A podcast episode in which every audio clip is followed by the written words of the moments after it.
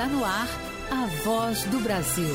As notícias do governo federal que movimentaram o país no dia de hoje. Olá, boa noite. Boa noite para você que nos acompanha em todo o país. Quinta-feira, 18 de janeiro de 2024. Vamos ao destaque do dia: aumentar a produção de diesel do Brasil. E gerar 30 mil empregos. Presidente Lula anuncia ampliação da refinaria Abreu e Lima, em Pernambuco. O projeto faz parte do novo PAC, o Programa de Aceleração do Crescimento. E presidente afirma que investimento faz parte de um novo momento do país. O primeiro ano foi um ano de limpar o terreno e de plantar coisa nova. Este ano é o ano da colheita. E a primeira árvore frondosa que nós estamos colhendo é a cooperação da Renest. Presidente também anuncia valor da Bolsa Permanência para estudantes de escolas públicas do ensino médio não abandonarem a escola. Você também vai ouvir na Voz do Brasil. Selo Indígenas do Brasil vai identificar e valorizar produtos e alimentos produzidos pelos povos originários. Garantir direitos e a proteção de crianças e adolescentes na internet. Tema da entrevista ao vivo de hoje com a secretária de Direitos Digitais do Ministério da Justiça e Segurança Pública, Estela Aranha. Hoje, na apresentação da Voz do Brasil, Mariana Jungma e Luciano Seixas. E assista a gente ao vivo. Acesse o canal Gov no YouTube. Quando uma criança ou um adolescente acessa a internet por meio do celular, do tablet ou mesmo do computador de casa, ele acessa um universo. Pessoas, imagens, conteúdos que podem ser impróprios para a idade e o bem-estar psicológico deles. Como garantir os direitos e a proteção de crianças e adolescentes no ambiente digital é o tema da nossa entrevista de hoje. Nós conversamos a partir de agora com a secretária de Direitos Digitais do Ministério da Justiça e Segurança Pública, Estela Aranha. Boa noite, secretária, bem-vinda. Boa noite. Secretário, o presidente Lula sancionou essa semana a lei que criminaliza o bullying e o cyberbullying. Né? Vamos começar então explicando, do ponto de vista legal, o que são essas práticas e, uma vez criminalizadas formalmente, como é que o Ministério da Justiça e Segurança Pública vai atuar a partir de agora para coibir. Então, primeiro é importante, é o sinal, primeiro sinal importante quando você criminaliza é um recado da sociedade dada por meio do legislador de que aquela conduta que foi tipificada é extremamente grave e por isso tem uma responsabilidade máxima na nossa legislação. Porque o bullying, a gente tem é, dados estatísticos que falam cerca de 40% das, das crianças em escolas é, são afetadas de alguma forma por, por, pelo bullying e é uma coisa muito grave. Tem impacto devastador na vida das, das pessoas, né? Tem repercussões repercussões enormes na, psicológicas, na saúde, no, no, rendimento das crianças, no desenvolvimento. É uma violência muito grave e assim deve ser tratada. Por isso a importância do legislador dar esse sinal para a sociedade e a lei ser um instrumento para ser utilizada nos casos mais graves em relação ao bullying. É, o tipo penal criado, ele fala de intimidar sistematicamente. Então, isso que é o mais importante, né? Essa intimidação sistemática, que é uma, é, enfim, é, ela é uma violência muito grande e dá um poder muito grande para aquele perpetrador, né? E, e a vítima, é, enfim, fica muito vulnerável. Então, é quando você faz essa é, intimidação sistemática, ela pode ser individual em grupo, mediante violência física, psicológica, pode ser de uma ou mais pessoas e de modo intencional, né? Você tem intenção de fazer é, sem motivação evidente é, e atos de intimidação, humilhação, discriminação, ações verbais, morais, sexuais, sociais, psicológicas, físicas, materiais ou virtuais. É enorme é, esse repertório. Mas, principalmente, né, a, a, a, proposta que, que a legislação traz é que o cyberbullying, o bullying em ambiente virtual, a pena é muito mais grave. Né? E aí é uma discussão super importante, porque a gente às vezes não tá, está percebendo o quão são graves os crimes na internet e às vezes mais, tem impactos maiores na vida das pessoas que na vida real. A gente às vezes vê muitos casos muito graves desse tipo de atitude na internet sendo minimizado. Ah, isso é um negócio da internet, é online e tal. E não, é muito. tem um efeito na vida prática, na vida real, na vida offline enorme. A gente vê casos, inclusive, é, que podem ser fatais, é, ou então ao contrário, né? Depois, enfim, as, as, as pessoas têm um impacto e depois vão é, cometer crimes e tal, é, é, diante de todo esse estrago que fez na vida da pessoa, tem impactos psicológicos. Então. É, eu, Inclusive, a nossa próxima pergunta é sobre um programa de segurança pública voltado para a proteção de crianças e adolescentes no ambiente digital, que o Ministério já tem uma estratégia sobre isso, né? Como é que os pais, professores, enfim, a comunidade em torno das crianças pode acessar e conhecer mais sobre esse assunto? Isso, lá no âmbito da nossa Secretaria de Direitos Digitais, a gente está desenvolvendo uma estratégia brasileira de proteção de crianças e adolescentes em ambiente digital e a gente iniciou o ano passado desenvolvendo essas atividades, né? Uma dessas é, atividades, é, é, a relação com as redes sociais e, obviamente, para a gente é, incrementar a, a, segurança e a integridade desses ambientes, em especial na proteção de crianças e adolescentes, criando novos mecanismos, entre eles o que a gente chama de controle parental são os pais poderem acompanhar as atividades dos seus filhos e fazer este tipo de controle. Né? A gente tem esses mecanismos na maior parte das redes sociais, outros que não tinham, é, a partir desse diálogo, criaram, e, e, mas os pais não conhecem e não os fazem. Então, isso é muito importante. A gente tem um projeto que chama De Boa na Rede, que está lá no site do Ministério da Justiça e Segurança Pública, que tem todos, todas as principais redes sociais e outras atividades online, como os pais podem acessar as ferramentas do chamado controle parental e, e controlar, acompanhar a atividade dos seus filhos de acordo com a autonomia da, de, da idade. Obviamente, né, quantas crianças menores têm muito menor autonomia, um adolescente tem um pouco mais,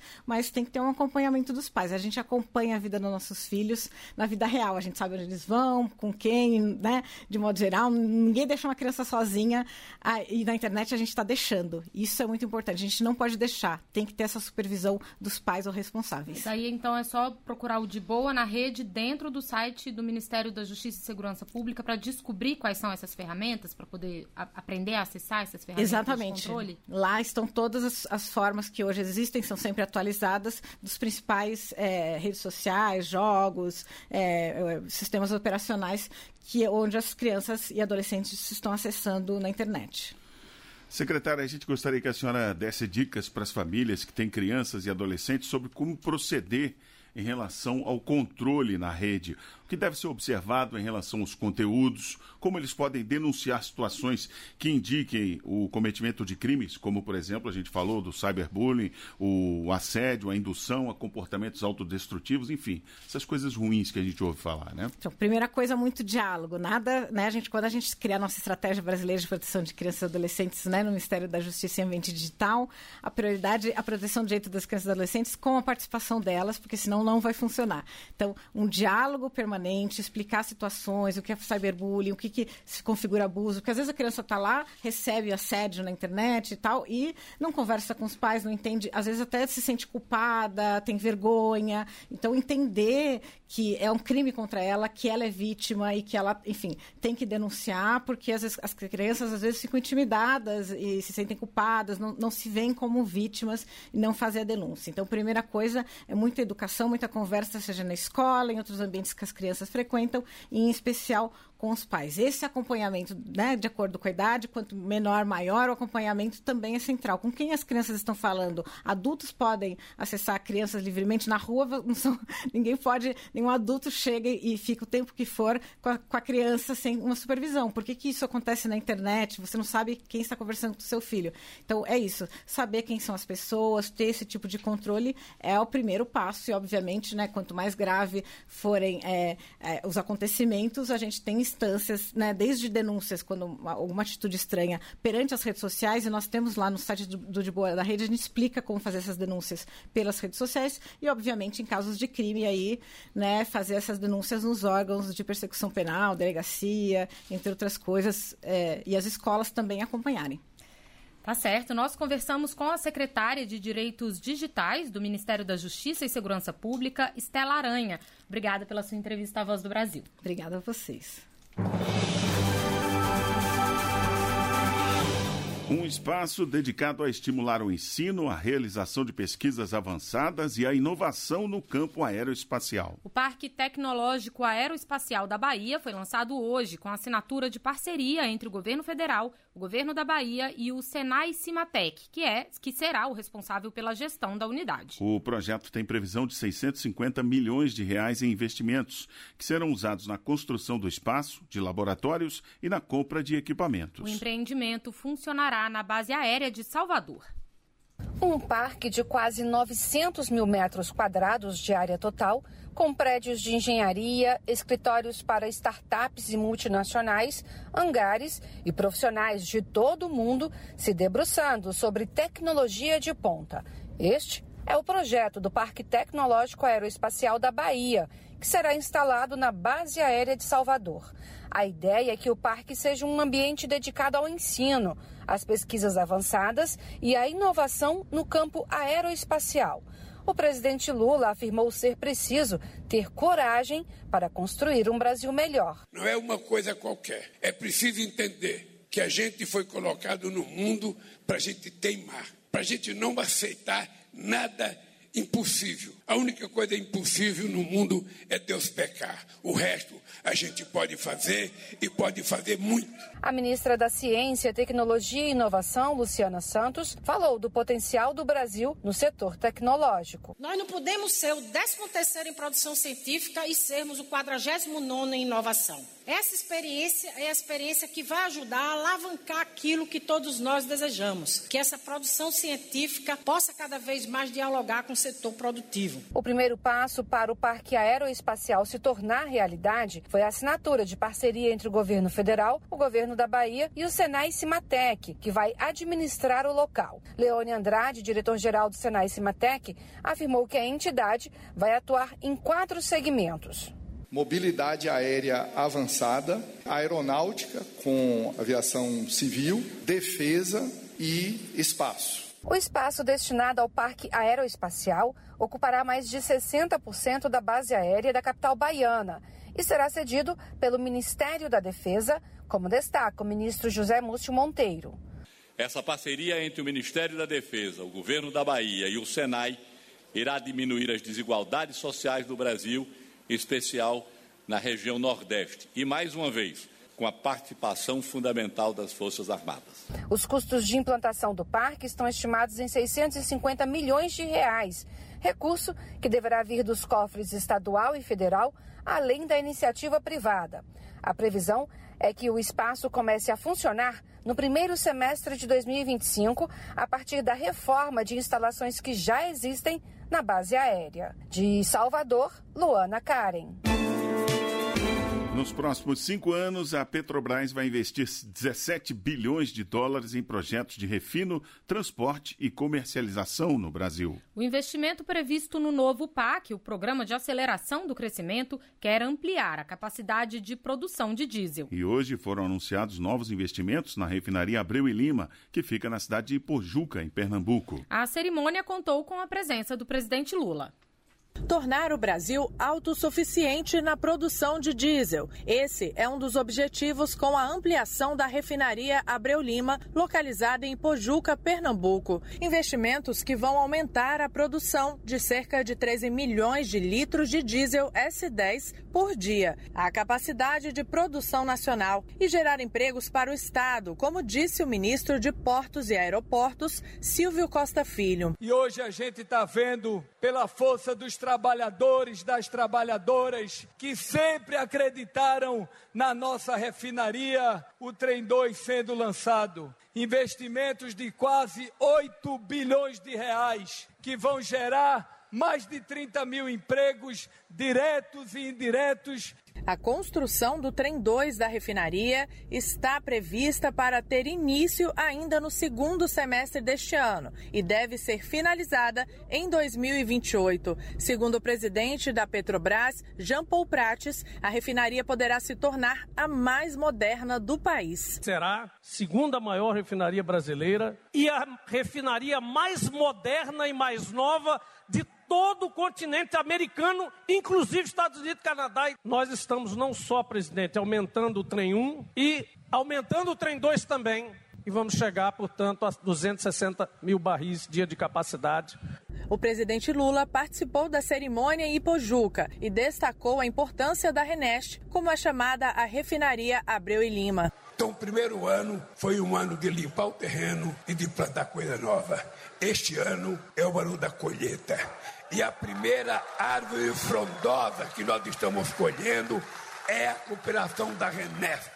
Nos próximos cinco anos, a Petrobras vai investir 17 bilhões de dólares em projetos de refino, transporte e comercialização no Brasil para ampliar a capacidade de produção de diesel e aumentar gradualmente a oferta de produtos para mercado de baixo carbono. O investimento está previsto no plano estratégico da Petrobras e faz parte do novo programa de aceleração do crescimento. De Pojuca, em Pernambuco, Gabriela Noronha.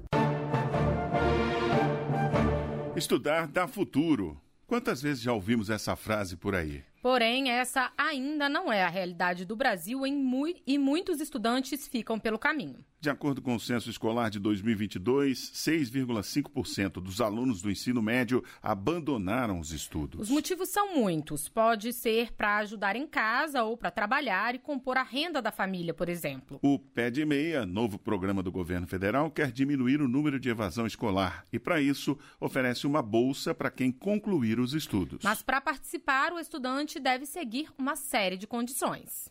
Quando tinha 15 anos, a balconista Ianca Peixoto tomou uma decisão: deixar a escola para ajudar a mãe a cuidar dos cinco irmãos mais novos e contribuir no sustento da casa. Ela queria ser atriz ou psicóloga e hoje, aos 24 anos, sente que esse ainda é um sonho distante. Não tive muitas oportunidades, então eu acredito que com o estudo a gente vai mais longe, né? A gravidez precoce também adiou os planos, mas para os filhos ela quer uma realidade diferente. Das três crianças, só a menor, de dois anos, ainda não está na escola. Um tá no, no vai pro segundo agora e a outra vai pro primeiro ano do ensino fundamental, né? Para eles eu quero diferente, eu quero que eles terminem e depois vai logo para a faculdade. E para evitar que estudantes com dificuldades financeiras abandonem os estudos, o governo federal lançou o programa Pé de Meia. A ideia é pagar um benefício mensal para alunos de baixa renda matriculados no ensino médio em escolas públicas. Podem participar do programa alunos pertencentes a famílias inscritas no Cadastro Único para programas sociais. Terão prioridade quem tem renda per capita mensal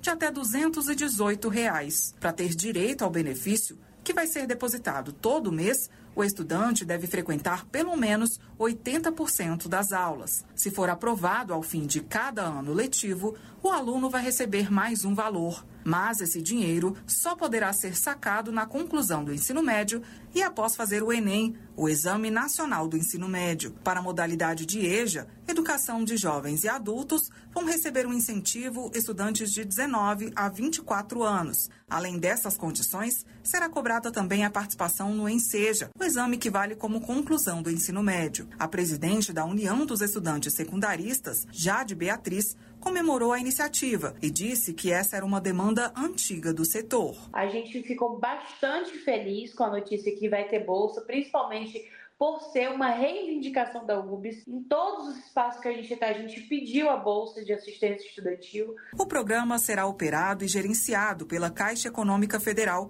e já conta com um fundo de 20 bilhões de reais autorizado pelo governo por meio de uma medida provisória. Os repasses vão ser feitos em uma conta bancária em nome do próprio estudante ao longo do ano letivo de 2024. Os valores ainda serão definidos em decreto. Reportagem Jéssica Gonçalves. E agora há pouco, durante o anúncio de ampliação da refinaria Abreu e Lima em Pernambuco, o presidente Lula anunciou o valor da bolsa que será oferecida no programa Pé de Meia. De acordo com o presidente, serão 200 reais por mês a partir do primeiro ano do ensino médio. Adolescente que estiver fazendo o ensino médio, ele vai ter uma poupança de 200 reais por mês. Durante os três anos, ele pode acumular 9 mil reais. Banana, café, castanha, mel, farinha de mandioca são alguns dos produtos que vão à mesa dos brasileiros. Muitas vezes, esses alimentos são produzidos por indígenas da agricultura familiar. E para que esses produtos atestem a origem, sejam identificados e valorizados, foi criado o Selo Indígenas do Brasil. O selo vai garantir a origem e qualidade de alimentos e produtos artesanais, além de gerar mais reconhecimento e renda para os povos originários. Grande parte dos alimentos consumidos pela população brasileira tem origem na agricultura familiar e muitos são produzidos em terras indígenas. O selo Indígenas do Brasil vem para comprovar essa origem, valorizar e dar visibilidade a esse trabalho. O selo pode ser usado em qualquer produto agrícola, artesanal ou extrativista produzido em terra indígena. Leosmar Terena, coordenador geral de promoção do bem viver indígena do Ministério dos Povos Indígenas, fala sobre a importância da política para o fortalecimento da cultura indígena. Além da identificação do povo que produziu, está dizendo também que foi produzido né, levando em conta a cultura daquele povo, né, tecnologias ancestrais é, a conservação da floresta, a conservação dos rios. Para usar o selo, basta fazer uma solicitação ao Ministério do Desenvolvimento Agrário e Agricultura Familiar. A concessão está associada à expedição do Selo Nacional da Agricultura Familiar e um documento da FUNAI com concordância da comunidade indígena ou entidade representativa, além da lista dos produtos a serem identificados. Também é preciso comprovar que os processos de produção respeitam as legislações ambiental e indigenista vigentes. Joênia Wapchana, presidente da FUNAI, explica que identificar os produtos indígenas é uma reivindicação antiga dos povos originários. Passa a ter uma valorização e reconhecimento. Então, assim, com isso a gente pode até mesmo apresentar produtos de mais escalas. A gente dá uma alternativa econômica para crescer mais o mercado dos produtos indígenas. Para dar entrada no pedido do selo, basta acessar a página Vitrine da Agricultura Familiar em sistemasweb.mda.gov.br barra vitrine. Reportagem Luciana Colares de Holanda qualificar, apoiar a contratação no mercado de trabalho e incentivar o empreendedorismo solidário para tirar pessoas da situação de rua. Esse é o objetivo de uma nova lei que foi sancionada pelo presidente Lula. Governo federal e municípios poderão fazer convênios com entidades para projetos ligados a essa população. Fome, sede, frio e calor falta de um lugar seguro para dormir à noite. Situações que a Deilson Oliveira vive diariamente como pessoa em situação de rua. Ele saiu da Bahia ainda criança e hoje, com 40 anos, fala das dificuldades que enfrenta morando nas ruas da capital federal. Para Deilson, ter um emprego mudaria a sua condição. Agora, depende de uma casa, um trabalho para poder levantar a minha vida, né? A dificuldade é o emprego, né? Se eu arrumasse um emprego, eu não estava nessa situação. E para dar oportunidades de emprego e renda para pessoas como a foi sancionada uma lei que institui a política de trabalho digno para a população em situação de rua.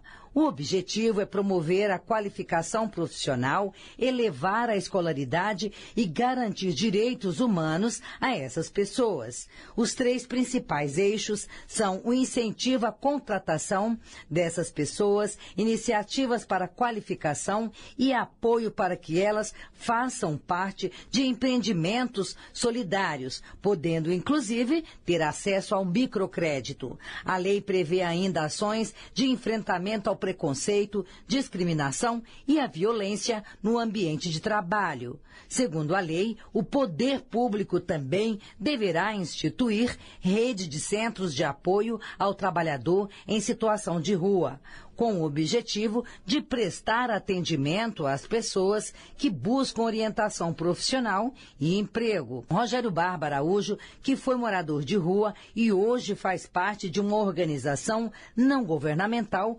voltada para este público, comentou a iniciativa. Que muitas dessas pessoas não conseguem estar no mercado de trabalho. Na verdade, tem que fazer para essas pessoas um empreendedorismo, um alavancar que eles possam produzir e vender. Porque através do trabalho eles vão sair da situação de miséria, da situação de fome e da situação de rua que eles vão poder pagar um aluguel ou até mesmo esperar uma casa própria. Segundo o texto, a União e os estados poderão firmar convênios com entidades públicas e privadas sem fins lucrativos para desenvolver os projetos.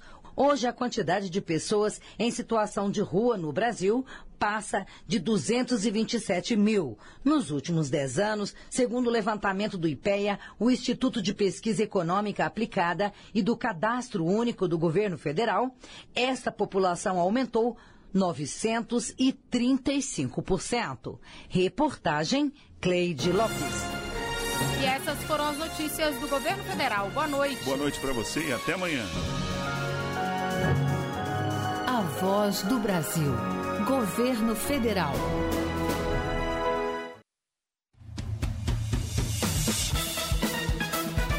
Você vai ouvir agora notícias do Poder Judiciário. STF autoriza operação contra investigados por atos antidemocráticos. Plano de saúde não pode recusar contratação com um consumidor inscrito em cadastro de inadimplentes. TSE vai realizar na próxima semana audiências públicas para debater resoluções que vão guiar as eleições municipais deste ano. Boa noite, eu sou Ariana Fonseca. Eu sou William Galvão. Ministro Alexandre de Moraes do Supremo Tribunal Federal autoriza a busca, apreensão e a quebra de sigilo telefônico e telemático de 10 investigados por atos antidemocráticos, incluindo o deputado federal Carlos Jordi, do PL do Rio de Janeiro. A decisão atende pedido da Polícia Federal, que teve parecer favorável da Procuradoria-Geral da República, Marcelo de la Libera. Os indícios apontam a participação dos investigados no núcleo de financiadores e instigadores dos delitos antidemocráticos. Os fatos teriam se iniciado em novembro de 2022, logo após o segundo turno das eleições presidenciais, com bloqueio de rodovias e a instalação de acampamentos na frente de quartéis pedindo golpe militar. O ministro Alexandre de Moraes, do Supremo Tribunal Federal, verificou que as apurações da Polícia Federal indicam a ligação do deputado federal Carlos Jordi com um dos investigados, apontado como um dos responsáveis pela organização de vários atos antidemocráticos em Campos dos Goitacazes, no Rio de Janeiro, e há indícios de que o parlamentar orientava essas ações. O simples fato de o consumidor possuir negativação nos cadastros de inadimplentes não é justificativa para a operadora de plano de de Saúde recusar contrato. A decisão é da terceira turma do Superior Tribunal de Justiça, Rafael Porfírio. A consumidora ajuizou a ação contra a operadora de saúde porque a adesão foi negada devido à existência de negativação em cadastros restritivos. Ela ganhou a causa na Justiça do Rio Grande do Sul, mas a operadora recorreu, alegando que pretendia evitar a inadimplência presumida. No STJ, o ministro Moura Ribeiro lembrou que a prestação de serviços pode ser interrompida se não houver o pagamento correspondente e que negar o direito à contratação de serviços essenciais por esse motivo afronta a dignidade da pessoa, além de ser incompatível com o Código de Defesa do Consumidor. Terceira turma do TST decide que universidade deve pagar 200 mil reais por não cumprir cota de postos de trabalho para pessoas com deficiência ou reabilitadas. A ação civil pública foi ajuizada pelo Ministério Público do, do Trabalho, Marla Lacerda. A universidade alegou dificuldades financeiras e falta de pretendentes às vagas mas a terceira turma do Tribunal Superior do Trabalho concluiu que a divulgação de vagas apenas na internet não é esforço suficiente para atender à exigência da lei. Para os ministros, a não observância da cota legal atinge todas as pessoas com deficiência ou reabilitadas que poderiam ingressar no mercado de trabalho. Tribunal Superior Eleitoral realiza nos dias 23, 24 e 25 de janeiro três audiências públicas para debater resoluções que vão guiar as eleições municipais deste ano. O prazo de inscrição para participação nas audiências termina nesta sexta-feira. Guilherme Glória. Entre os destaques da pauta de debates estão a norma que prevê o aumento da quantidade de sistemas eleitorais auditados e o prazo para a inspeção do código-fonte das urnas eletrônicas. Pessoas e instituições públicas e privadas podem enviar sugestões por meio do formulário eletrônico disponível no portal do tribunal até às 23h59 desta sexta-feira, 19 de janeiro. No mesmo formulário, também é possível se inscrever para fazer uso da palavra nas audiências. A União e o Estado do Rio Grande do Sul terão que fornecer uma prótese dentária a um homem de 48 anos que fraturou os dentes superiores e não conseguiu colocar a prótese removível pelo SUS. A decisão da terceira vara federal do município gaúcho de Santa Maria. A juíza do caso lembrou que a assistência à saúde é de responsabilidade comum da União, dos estados e dos municípios. A magistrada também verificou que a cidade de Santa Maria não conta com laboratório regional de prótese dentária, cabendo ao estado do Rio Grande do Sul o fornecimento do tratamento e à União o ressarcimento das despesas. Você acompanha outras notícias do Poder Judiciário em 104,7 FM para Distrito Federal e em torno e também pela internet. Acesse radiojustiça.jus.br e siga pelo X, antigo Twitter. twitter.com barra Rádio e TV Justiça. Uma boa noite. Boa noite para você. Notícias do Poder Judiciário, uma produção da Rádio Justiça, Supremo Tribunal Federal.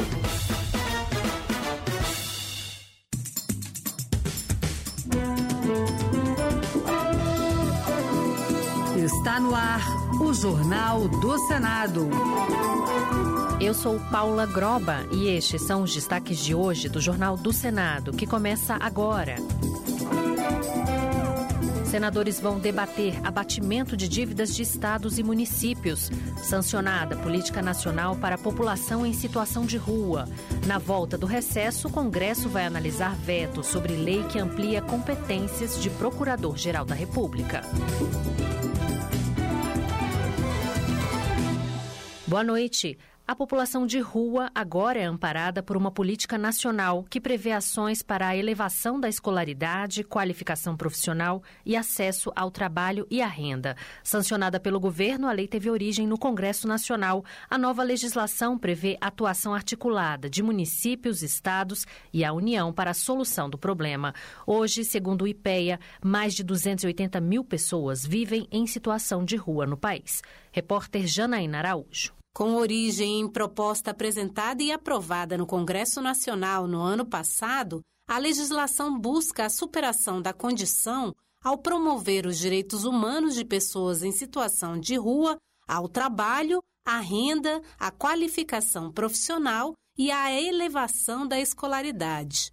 Na votação do projeto de lei no Senado, o relator Paulo Paim, do PT do Rio Grande do Sul, chamou atenção para o crescimento da população de rua no Brasil, sobretudo no período da pandemia de Covid-19. Em uma década, o crescimento desse segmento foi de 211%. A população de rua cresce em magnitude muito superior ao crescimento vegetativo da população brasileira, o que evidencia a insuficiência das políticas públicas adotadas até o momento. Segundo o levantamento divulgado pelo IPEA, entre 2019 e 2022, a população de rua cresceu 38%, atingindo a marca de 281.472 pessoas nessa triste realidade. Paulo Paim ainda apontou que a nova lei prevê a necessária atuação articulada entre a União, os estados, o Distrito Federal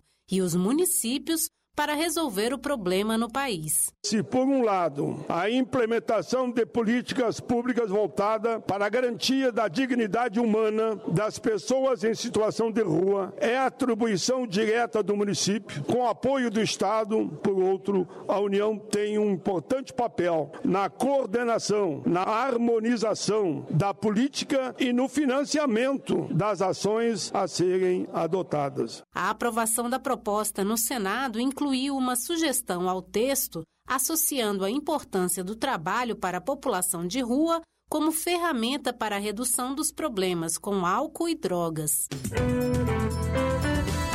O senador Isalci Lucas, do PSDB do Distrito Federal, defendeu que o Congresso Nacional inicie a discussão das propostas sobre uma reforma administrativa para adequar o tamanho do Estado à arrecadação do governo. Segundo ele, o custo para manter a estrutura atual é elevado e de nada vai adiantar as novas regras de tributação promulgadas no fim do ano passado se não houver mudanças na organização do Estado, que precisam abranger também a informatização de processos e o controle de ações Eu vejo que nós deveríamos apressar a discussão e votação não é, da reforma do Estado, porque, de fato, além de ter um, um, um gasto muito alto e o governo gasta muito e gasta mal, né, a gente precisa, de fato, informatizar o governo, controlar, não é? é? buscar controle e redução de despesa, o que não vem acontecendo. Então, há sempre a perspectiva de aumentar alíquotas, aumentar impostos. E aí eu fico preocupado, porque, de fato, é? as pessoas não, não recebem aqui a contrapartida do imposto. E o senador Magno Malta, do PL do Espírito Santo, disse ter cometido um erro ao votar favoravelmente a chamada PEC da Bengala,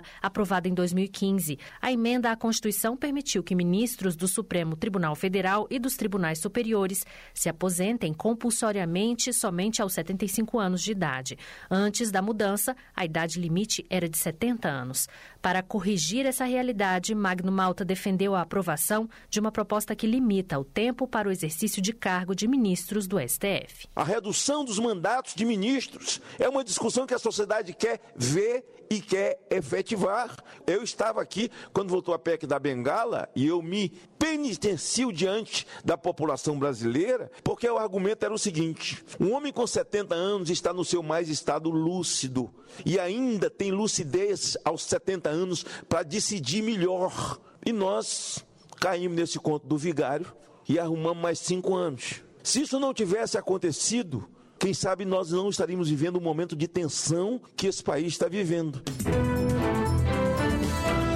A Comissão de Assuntos Econômicos vai discutir este ano um projeto que estabelece mecanismos para a compensação de dívidas de estados e municípios com a União. A ideia é permitir o abatimento de gastos com bens de uso comum que tenham a titularidade do governo federal, como as BRs. Repórter Bruno Lourenço. Estados e municípios muitas vezes preferem agilizar obras fundamentais para sua população por conta do ritmo lento de execução do governo federal.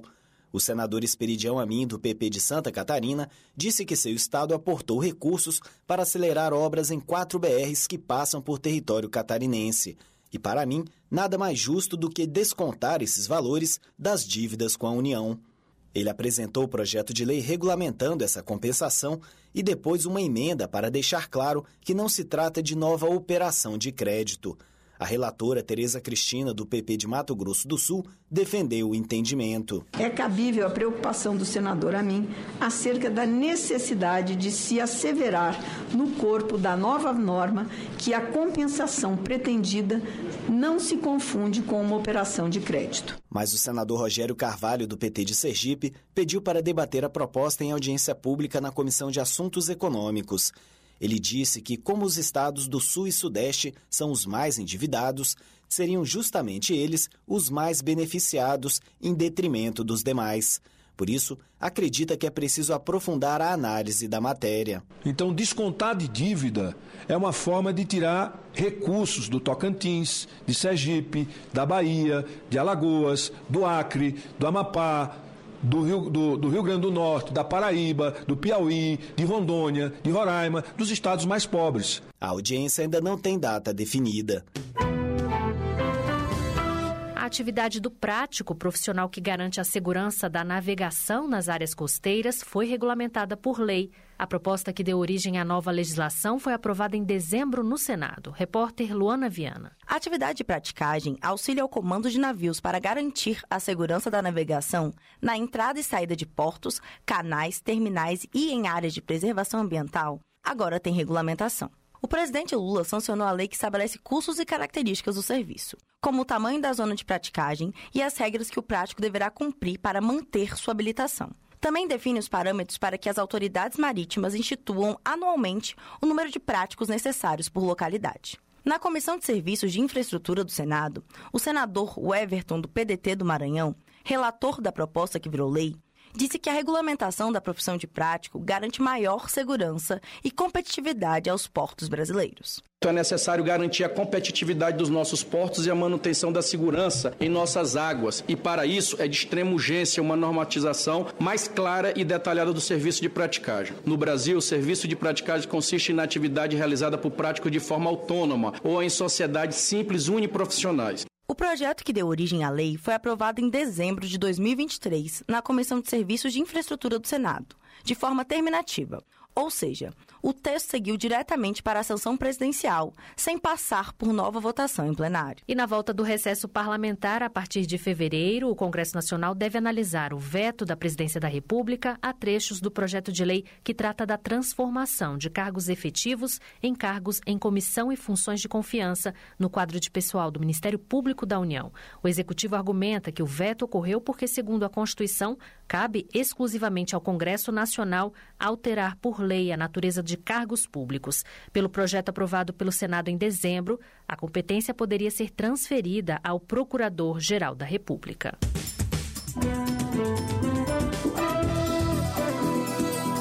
Com trabalhos técnicos de Eric Bento, o Jornal do Senado fica por aqui. Acompanhe agora as notícias da Câmara dos Deputados. Boa noite e até amanhã.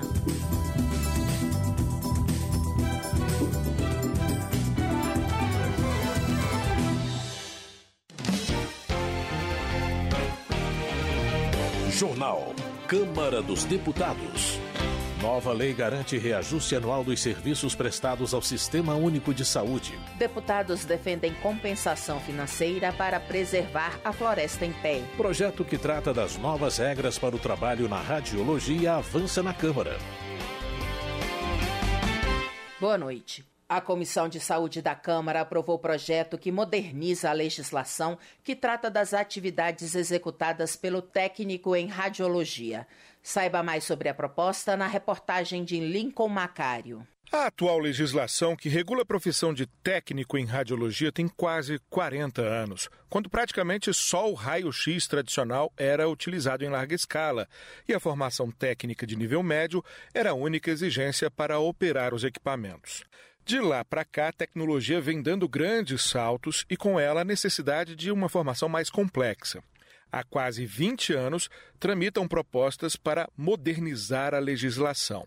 Agora, um projeto já aprovado no Senado avançou na Comissão de Saúde da Câmara. O texto amplia as atividades reguladas para além do tradicional raio-x e lista sete áreas de atuação: radiodiagnóstico, que gera imagens de subsídio para os médicos, imagenologia, que obtém imagens por procedimentos não invasivos, radioterapia, que planeja tratamento e doses com uso de radiação, radioisotopia, que produz ou manipula os medicamentos radioativos, Medicina nuclear, que administra os medicamentos radioativos. Radiologia industrial, que usa radiação para controle de qualidade e esterilização de materiais.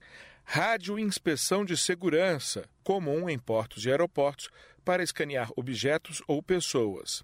E ultrassom industrial, usado para inspeção, vedado na área de saúde, cujo uso continua exclusivo dos médicos. O deputado e médico Jorge Sola, do PT da Bahia, lamentou a demora na aprovação, mas comemorou o avanço da matéria. Infelizmente, são já 11 anos de tramitação desse projeto. Acho que a gente está agora dando os, os últimos passos para sua aprovação. É fundamental que a gente possa atualizar o exercício de categorias profissionais no Sistema Único de Saúde e essa área de imagem é uma área que cresceu muito. A gente tem que dar a resposta legislativa a essas mudanças. Para os técnicos de nível médio, a legislação praticamente não deve mudar. A principal mudança será quanto aos tecnólogos, com formação superior e especializações obrigatórias para as tecnologias mais avançadas. Os tecnólogos terão que se inscrever nos conselhos regionais, como já era obrigatório para os técnicos. A proposta deixa claro que a atividade dos tecnólogos não invade as competências dos médicos radiologistas, únicos que podem fazer laudos. O relator, deputado Ricardo Silva, do PSD de São Paulo, resumiu no voto dele os avanços desejados. A exigência da devida formação para inscrição nos conselhos regionais de técnicos em radiologia, da adequada supervisão e a previsão de infrações disciplinares e penas associadas promovem a qualidade dos serviços prestados à sociedade. Projeto também se preocupa em assegurar os direitos aos profissionais que efetivamente exerciam atividades antes da vigência da lei, bem como oferece o direito à jornada de trabalho de 24 horas semanais aos auxiliares de radiologia e outros profissionais que atuam na radiologia, se expostos à radioatividade no exercício de suas funções. Se aprovada também nas comissões de Trabalho e de Constituição e Justiça, a matéria poderá seguir direto para a sanção do presidente da República. Só precisará passar pelo plenário se houver recurso de no mínimo 52 deputados. Da Rádio Câmara de Brasília, Lincoln Macário. Meio Ambiente.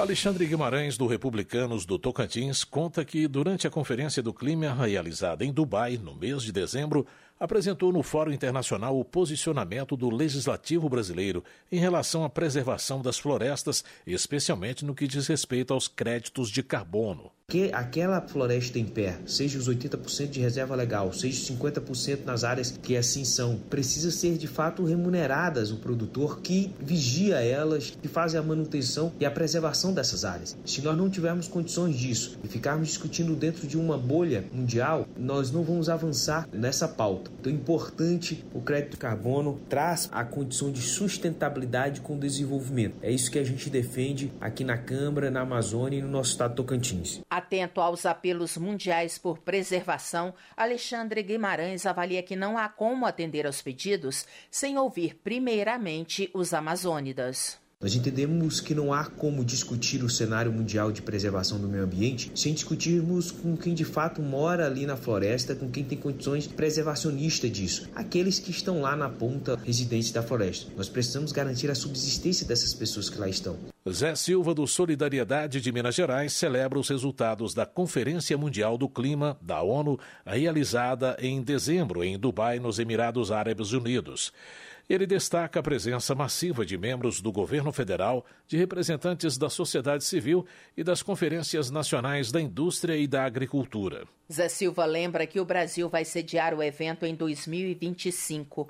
A expectativa do deputado é que a COP30 represente uma virada de chave para um novo tempo de preservar e produzir alimentos. O parlamentar ressalta projeto de sua autoria que cria o patrimônio verde, transformando áreas preservadas em bens com valor de mercado. O Brasil, que tem 62% de todo o seu território coberto com vegetação nativa, é um dos pontos estratégicos a vegetação nativa, um projeto meu de mercado voluntário de carbono, que eu já apresentei em 2017, a necessidade do Brasil e outros países regulamentar esse mercado. O mercado voluntário é importante porque você que é produtor rural, que tem sua reserva legal, tem a sua mata nativa, ela se transformar numa oportunidade de você ter renda na sua propriedade. Mostrar que é muito mais viável, por exemplo, você preservar preservar o bioma amazônico, ao invés de tirar para plantar floresta ou fazer pastagem, ele é muito mais rentável porque os países que ficaram ricos poluindo o nosso meio ambiente, utilizando as riquezas minerais, têm que pagar para nós preservarmos. Luciano Dutti, do PSB do Paraná, celebra a aprovação na Comissão de Constituição e Justiça de projeto de sua autoria que assegura atenção às mudanças do clima e à proteção da biodiversidade na Política Nacional de Educação Ambiental. Segundo o deputado, a ideia é preparar os jovens para adotarem uma postura mais atuante em relação ao meio ambiente. Cuidar do meio ambiente é papel de todos nós e é um tema urgente. 2023 foi o ano mais quente da história, de acordo com os observatórios do clima mundiais. E nós todos precisamos dar conta dos desafios que esses tempos nos trazem. Eu não tenho nenhuma dúvida de que a educação é a melhor forma de termos um mundo melhor. Porque com a educação, com consciência, incentivamos as boas escolhas e preparamos as gestões atuais e as futuras para cuidarem melhor da nossa casa, do nosso planeta. Luciano Dutti também comemora a sanção em 2023 de uma proposta elaborada por ele que cria a Semana Nacional do Uso Consciente da Água. A lei estabelece a promoção de palestras, debates e seminários que esclareçam sobre a importância do uso racional da água. Economia. Na opinião de Benes Leocádio, do União do Rio Grande do Norte, o Brasil tem grande potencial para ampliar sua produção de energia renovável. Segundo o deputado, uma das principais alternativas é a energia eólica offshore, que se obtém aproveitando a força do vento que sopra em alto mar um tema que está nos despertando bastante interesse, que é a produção em alto mar, que é pioneiro no Brasil. Hoje a gente não tem nenhum parque ainda implantado, mas já sabemos que outros países já têm isso com bastante segurança e produção, e eu espero que o Rio Grande do Norte também possa ser pioneiro nessa implantação de parques em alto mar, até pela expectativa que temos das propostas já feitas aos órgãos ambientais, como ao IBAMA, né, aos órgãos licenciadores nos estados, que os investidores estão ansiosos para que tenhamos melhor definição da legislação, tendo essa resposta por parte principalmente do Executivo Federal, que é quem tem essa responsabilidade de incentivar, de criar as condições e nos dar segurança jurídica para que essa política cumpra realmente com seu papel. Benis Leocádio reitera que o governo federal precisa regulamentar o setor para atrair os investidores. O parlamentar argumenta que a falta de uma demarcação clara das áreas que as empresas poderão investir gera insegurança jurídica e afasta possíveis parcerias. Ciência e tecnologia. Atento aos espaços cada vez maiores ocupados pela inteligência artificial, Carlos Chiodini, do MDB de Santa Catarina, apresentou um projeto de lei com o objetivo de vedar o uso desta ferramenta no período eleitoral. Nós trouxemos esse debate para a Câmara dos Deputados, já ganhamos bastante apoio, ouvimos especialistas do setor, é, desde marketing enquanto juristas, para nós discutirmos, se possível, ainda a sua aplicação nas eleições municipais de 2024. Na avaliação de Carlos Chiodini, cabe à Câmara se antecipar a problemas que poderão acontecer com o uso indevido da inteligência artificial nas campanhas eleitorais. E está previsto para esse ano um dobro de conhecimento promovido pela inteligência artificial. E isso pode causar danos nas eleições, produzindo fake news, alterando a voz das pessoas, identificando determinados discursos. Então a eleição tem que ser algo natural, ela não pode partir de ferramentas tecnológicas que alterem o resultado das eleições. Política. Ao fazer uma avaliação do primeiro ano do governo Lula, Heitor Chu, do PSB do Rio Grande do Sul, ressalta avanços no setor econômico, como o fim da política de preço de paridade internacional do petróleo e o aumento do salário mínimo mas o parlamentar considera que as maiores conquistas estão no setor agrícola. A recriação do Ministério do Desenvolvimento Agrário foi, sem dúvida, a coisa mais importante que aconteceu. Com isso, fortalece a Conab, o PAA, o PENAI. E agora também o aumento considerável do biodiesel no diesel. Nós vamos poluir menos, vamos fazer uma ação ambiental importante. E, nesse sentido, acho que é importante dizer também a recriação do Plano Nacional da Habitação Rural, e, logicamente, junto com isso vem também a execução de um plano safra do Pronaf e do Pronamp muito volumoso, dando recursos para que o setor agropecuário brasileiro possa efetivamente aumentar produção e produtividade. Heitor Chu acredita que, com a ajuda do clima, a produção agrícola brasileira pode crescer em 2024. O deputado esclarece que o aumento da produtividade rural beneficia a geração de emprego, segura a inflação e fomenta o crescimento do PIB. Osana Vale, do PL de São Paulo, pede a aprovação do projeto de lei que determina a hospedagem do presidente da República e suas comitivas em embaixadas brasileiras. A parlamentar explica que a medida visa a contenção de despesas e a transparência dos gastos em viagens internacionais. Rosana Vale cita as viagens realizadas pelo presidente Lula durante seu primeiro ano de governo governo, com gastos noticiados pela imprensa no valor de um bilhão de reais, para reafirmar as razões para a aprovação do projeto de lei. A proposta é que as embaixadas brasileiras ofereçam acomodações adequadas e seguras, garantindo conforto e privacidade durante a estada da comitiva. Na falta dessas acomodações oficiais, aí sim será possível optar por hospedagens alternativas. O que nós não podemos é achar normal, para quem segue a trabalho, a ostentação de reservar um andar inteiro, por exemplo, no mais luxuoso hotel de Londres, na Inglaterra, para abrigar uma comitiva brasileira. Creio que seria uma demonstração de respeito respeito para com os brasileiros essa aprovação. Mais do que conter gastos, um presidente da República precisa dar o exemplo durante as viagens internacionais. É a moralização que a gente espera na política.